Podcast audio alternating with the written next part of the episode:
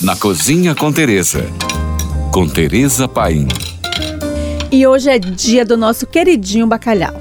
O hábito de comer bacalhau no Natal também é uma herança dos nossos colonizadores portugueses. Como um país cristão, Portugal segue a orientação da Igreja Católica de fazer jejum de carne vermelha durante festas cristãs, seja Natal ou Páscoa. Vou compartilhar uma experiência vivida em um Natal em Londres que eu estava em uma casa de portugueses. Imaginem que a ceia foi feita 100% com ingredientes vindos da terrinha natal deles. O bacalhau, claro, as batatas, as cebolas, os alhos, a couve, as azeitonas e o azeite de oliva legítimo da serra. Tão simples, tão rápido quanto delicioso. Uma lição de amor à terra natal. Mas os portugueses têm literalmente mil e uma formas de fazer bacalhau. E você pode consultar o livro do meu grande amigo, chefe de cozinha Vitor Sobral, onde ele compilou todas elas. Se você escolher fazer sua receita de brandade, troque o purê de batatas pelo purê de mandioquinha, fica show. Agora anote aí a minha receita de bacalhau para esse Natal. 4 postas de bacalhau de salgado, 10 batatas médias e cortadas em rodelas grossas, 20 azeitonas pretas, 12 mini cebolas descascadas, 6 dentes de alhos inteiros, 4 folhas de louro fresco, 6 ramos de tomilho, raspas da casca de um limão siciliano, suco de uma banda desse mesmo limão, uma pimenta doce picadinha e pimenta do reino e sal a gosto, sempre. Misture tudo isso, coloque em um refratário fechado com papel alumínio e leve ao forno em 220 graus por 40 minutos. Tire o alumínio e deixe dourar por mais 15 minutos. Leve diretamente para a mesa para ser comido